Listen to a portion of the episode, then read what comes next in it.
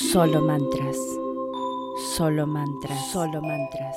Solo mantras. Solo mantras. Solo solo mantras. Solo mantras. Solo mantras. Solo mantras. Solo mantras. Solo mantras. Solo mantras. Solo mantras. Solo mantras.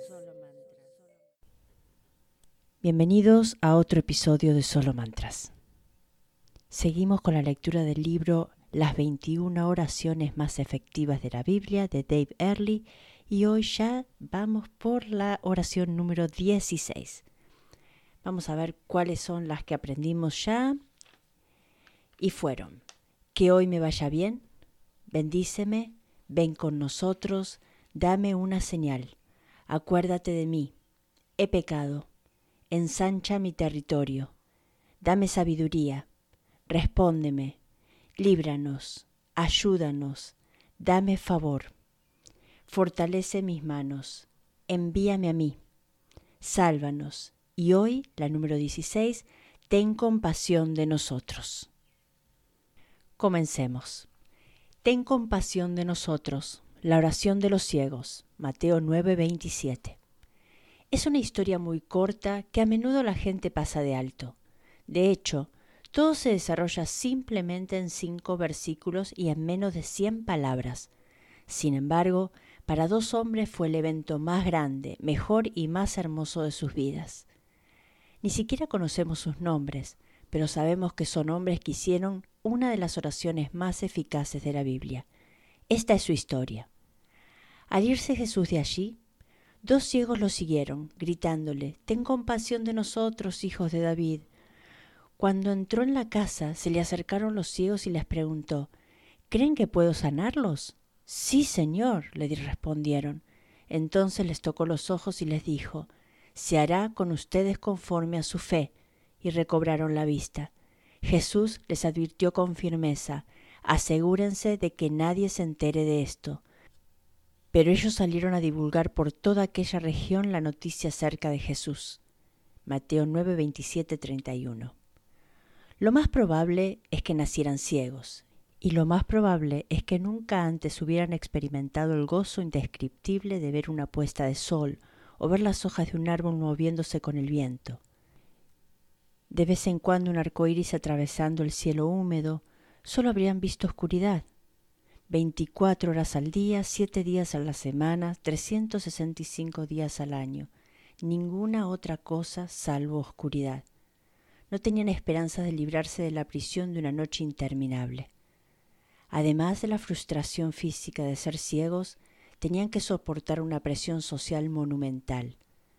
En su tiempo, a los ciegos no se les consideraba personas normales. No se casaban y les costaba mucho encontrar trabajo. Estaban excluidos de las sinagogas al ser considerados inmundos según la errónea creencia de que su pecado fue la causa de su discapacidad. Estaban destinados a una vida de muy pocas alegrías y bendiciones. Sin embargo, habían oído hablar de Jesús. El rumor local era que ese rabino itinerante e ilegal podía sanar a los enfermos. Había estado sanando por todos los alrededores de la zona. Por tanto, quizás y sólo quizás podría sanarle a ellos también. Así que por desesperación buscaron ese sanador, abriéndose paso a trompicones en una dolorosa búsqueda, y le siguieron. Seguir a Jesús era conectarse con lo milagroso. Niños cojos caminando, endemoniados liberados, una niña muerta resucitó.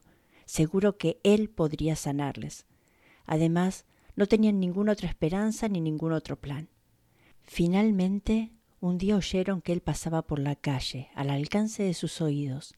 Una cruda emoción, anticipación, temor, desesperación, dolor y alegría les inundó.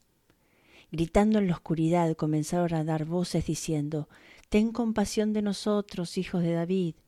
Nuevamente volvieron a gritar. Toda una vida de ceguera, años de vivir la vida como marginados sociales y docenas de sueños frustrados la empujaban. Ten compasión de nosotros, hijos de David. Ten compasión. Jesús los oyó y se detuvo.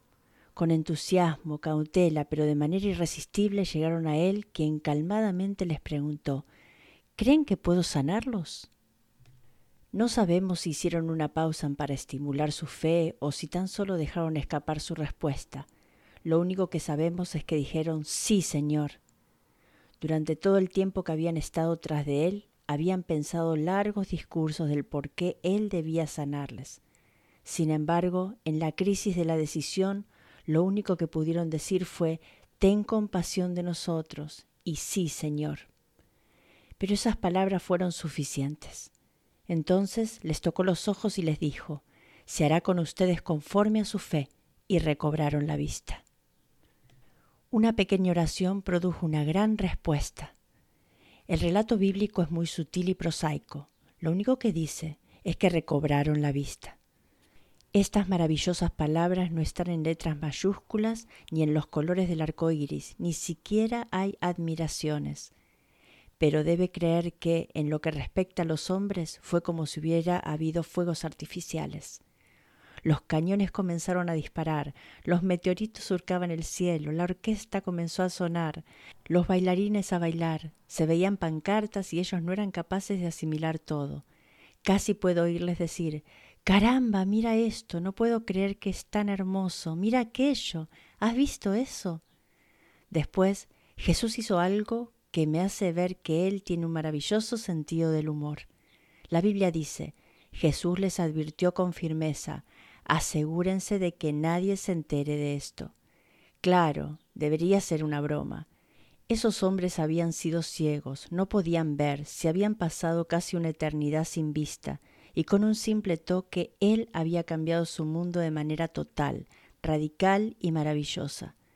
Jesús debía tener una sonrisa en su rostro mientras lo decía, porque sería un milagro aún mayor el que no dijeran a nadie que Él les había sanado. Pero no pudieron. Su historia termina con estas palabras. Pero ellos salieron a divulgar por toda aquella región la noticia acerca de Jesús. Ten compasión. Tan solo dos palabras, pero increíblemente poderosas, y que todavía funcionan hoy. Roy Menfield es el dinámico y joven pastor de la iglesia Manhattan Bible Church en la ciudad de Nueva York. El domingo 25 de enero del 2003 sufrió seis derrames en un día y prácticamente debería haber muerto. A continuación hay algunos mensajes de correo electrónico que envió a su congregación y compañeros de oración. 2 de febrero de 2003.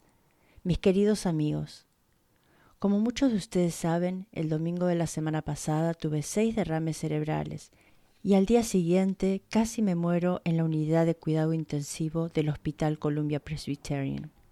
El lunes me dijeron que había probablemente entre 10.000 y 20.000 hijos de Dios intercediendo por mí.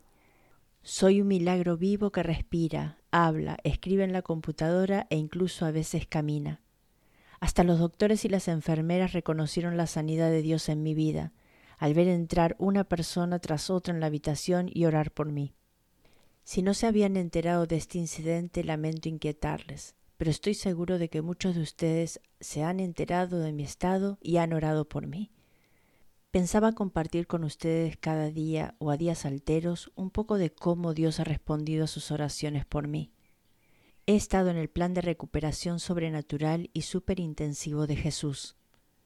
Si continúan orando por mí y sigo en este plan de recuperación, espero asistir a la iglesia el domingo y saludar a nuestra gente en el Ministerio de Inglés y Español. Por la gracia de Dios, espero predicar al otro domingo, el 2 de marzo. Gracias por su continuo apoyo en oración. 9 de febrero del 2003. Queridos amigos, gracias por seguir orando Hace dos semanas tuve seis derrames cerebrales en la sala de urgencia del San Joseph. Hoy fui a la iglesia y alcé mis manos en alabanza, algo que supuestamente no debería poder hacer, y saludé a nuestras congregaciones americanas e hispanas. Por favor, continúen orando por mí. Roy. 10 de febrero del 2003. Mis queridos amigos, Mansfield comienza describiendo lo que ocurrió el día después de sus seis derrames. Después cuenta la siguiente historia. Tuve muchas visitas y parecía que estaba mejorando de una manera continuada. Una amiga muy cercana me dijo esa mañana que Dios la había guiado a orar para que Él derramara agua antes de que descendiera el fuego para darle gloria. Se refería al encuentro de Elías con el profeta Baal. Elías derramó agua sobre el sacrificio antes de que Dios enviara su fuego para consumirlo. A través de esto se acentuó más la gloria de Dios. Realmente yo no entendía las implicaciones de lo que Dios le había dirigido a orar en ese momento. En realidad, estaba orando para que Dios empeorase las cosas antes de mejorarlas, para que su gloria se acentuara aún más. Empezó a ser obvio que Dios le había guiado a orar de esa forma, porque alrededor de la una de la madrugada comencé a sentir la mitad de mi cuerpo adormecido. Inmediatamente un equipo completo de doctores entró a prisa a la habitación y comenzaron a trabajar conmigo. Comenzaron a intentar ponerme vías intravenosas en cada parte inimaginable, incluso inimaginable de mi cuerpo. De nuevo me paralicé pero podía ver y oír y desgraciadamente sentir todo lo que ocurría. Inclinaron mi cama hacia atrás para que todo fluyera hacia mi cabeza. Recuerdo que pensaba, esto es igual que en la televisión. Todo el mundo corría de manera frenética a mi alrededor, salvo un doctor. Recuerdo que el doctor al mando estaba inmóvil, en medio de toda esa frenética actividad, y me miró fijamente durante varios segundos. Pronto desapareció y más tarde supe que se fue a hablar con Natalie. Le dijo que estaban haciendo todo lo posible, pero que el derrame seguía progresando. Le dijo que podían intentar una técnica de muy alto riesgo que no habían intentado nunca en ningún paciente. Dijo que si intentaban la técnica, las probabilidades de que muriera serían altas, pero si no lo intentaban, era probable que pasara el resto de mi vida sin poder mover ninguna parte de mi cuerpo, salvo mis ojos. Permítame decir que Natalie por naturaleza no se le da muy bien tomar decisiones. Cuando tiene que decidir entre leche entera o descremada, se apoya mucho en la multitud de consejeros. Estaba rodeada de miembros de la iglesia, pero parece que nadie decía nada. Y es de entender, ¿quién querría tomar una decisión que matara al pastor? Se imaginan diciendo, y este es el anciano fulanito de tal, el que mató a nuestro último pastor. Finalmente, uno de nuestros ancianos, Charles Delph, le preguntó al doctor qué haría él si se tratara de uno de sus seres queridos. Él dijo que optaría por intentar la técnica. En ese momento habría unas diez mil a quince mil personas orando por mí. Entiendo que Dios había guiado Victoria de nuestra iglesia a orar específicamente para que los doctores estuvieran dispuestos a intentar algo nuevo. Creo que Dios tomó todas las oraciones y las concentró en esa sala en un momento climático. Y Natalie le dijo al doctor que comenzaran la técnica que Dios usaría para salvar mi vida.